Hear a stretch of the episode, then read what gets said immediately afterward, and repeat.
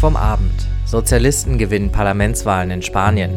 Heute in der RP, vier Touristen aus NRW sterben bei Lawine in der Schweiz.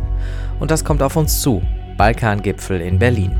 Es ist Montag, der 29. April 2019. Der Rheinische Post Aufwacher.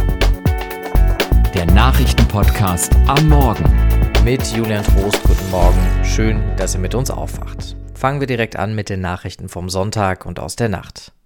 In Spanien hat die regierende Sozialistische Arbeiterpartei die Parlamentswahl mit großem Vorsprung gewonnen.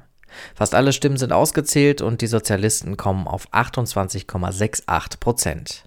Julia Macher berichtet für die Deutsche Presseagentur aus Spanien. Julia, 123 Sitze für die Sozialistische Arbeiterpartei, ein deutliches Plus, ist ein gutes Ergebnis. Eine stabile Regierung bedeutet das aber noch lange nicht. Noch nicht ganz. Die sozialdemokratische PSOE hat zwar das beste Ergebnis seit zehn Jahren erzielt und ist mit 28 Prozent stärkste Fraktion, aber sie kann nicht alleine regieren. Äh, in den letzten Monaten hat die Linksformation Podemos sie unterstützt, aber auch eine Koalition mit der Linkspartei garantiert keine Mehrheit. Pedro Sanchez wird sich daher einen Dritten ins Boot holen müssen oder wie bisher auf eine Minderheitsregierung mit wechselnden Unterstützern setzen. So oder so, im spanischen Parlament wird in den nächsten Tagen viel geschachert werden. Was bedeutet das Ergebnis denn für die EU? Der Sozialdemokrat Pedro Sanchez ist ein überzeugter Europäer. Das hat er im Wahlkampf und auch während der neunmonatigen Amtszeit davor immer wieder klargemacht. Anti-EU-Parolen wird es von ihm nicht geben. Wie es mit Staatsverschuldung und Haushalt aussieht, das wird sich zeigen. Der Sozialdemokrat soll sich übrigens auch mit der deutschen Kanzlerin besonders gut verstehen. Die beiden haben sich in den letzten Monaten mehrmals getroffen. Jetzt ist mit Vox erstmals seit Jahrzehnten eine rechtspopulistische Partei mit ihrem Chef Santiago Abascal ins spanische Parlament gezogen. Was bedeutet das für das Land? Der rechte Newcomer blieb mit 10 Prozent unter den Erwartungen. Die populistische Partei hat vor allem mit der Verteidigung der Einheit Spaniens und des Stierkampfs, dem Recht auf Waffen und einem Nein zur Migration Wahlkampf gemacht und damit vor allem die konservative Volkspartei PP vor sich hergetrieben. Die hat nur noch halb so viele Abgeordnete wie bisher und das schlechteste Ergebnis ihrer Geschichte. Sie wird gemeinsam mit Vox jetzt die Oppositionsbank drücken. Was sich durch den Einzug der Rechtspopulisten bestimmt ändern wird, ist der Ton der Debatten im spanischen Parlament. Wind, der wird schärfer werden. Danke, Julia. Auf Kuba ist der Kommandeur des US-Gefangenenlagers Guantanamo abgesetzt worden. Konteradmiral John Ring sollte eigentlich vom April im letzten Jahr bis in rund sieben Wochen das Kommando haben. Das wechselt nämlich sehr regelmäßig. Das US-Militär sagt jetzt, dass es Ermittlungen gegen John Ring gegeben habe. Es sagt aber nicht, worum es bei diesen Ermittlungen ging.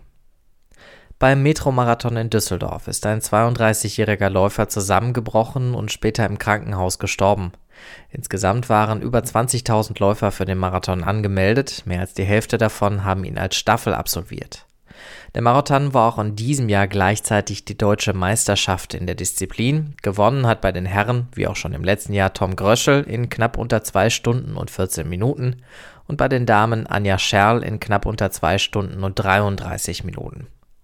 Ein Bild vom Marathon am Sonntag ziert auch die Titelseite der Rheinischen Post heute Morgen. Darunter lest ihr leider eine traurige Meldung vom Wochenende. Vier Touristen aus NRW sind in der Schweiz von einer Lawine verschüttet worden und konnten nur noch tot geborgen werden. Die Skiwandergruppe gehörte der Sektion Düsseldorf des Deutschen Alpenvereins an. Auf der Seite 3 schauen wir heute zurück auf das Bürgerforum in Bonn, bei dem Leser der Rheinischen Post mit Ministerpräsident Armin Laschet diskutiert haben. Außerdem stellen wir die neue Generalsekretärin der FDP Linda Teuteberg vor und wir haben Franz Timmermans, den Spitzenkandidaten der europäischen Sozialdemokraten, bei der Europawahl interviewt.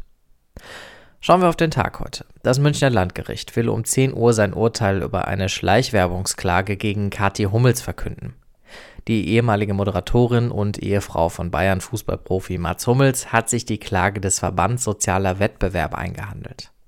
Es geht darum, wann und wie deutlich zum Beispiel bei Instagram auf Werbekooperationen hingewiesen werden muss. Der Verband Sozialer Wettbewerb wirft Kathi Hummels vor, das in mehreren Fällen nicht ausreichend getan zu haben. In Genf beginnt ein internationales Treffen zum Thema Plastikmüll. Deutschland will ein internationales Exportverbot für unsortierten und schwer wiederverwertbaren Plastikabfall.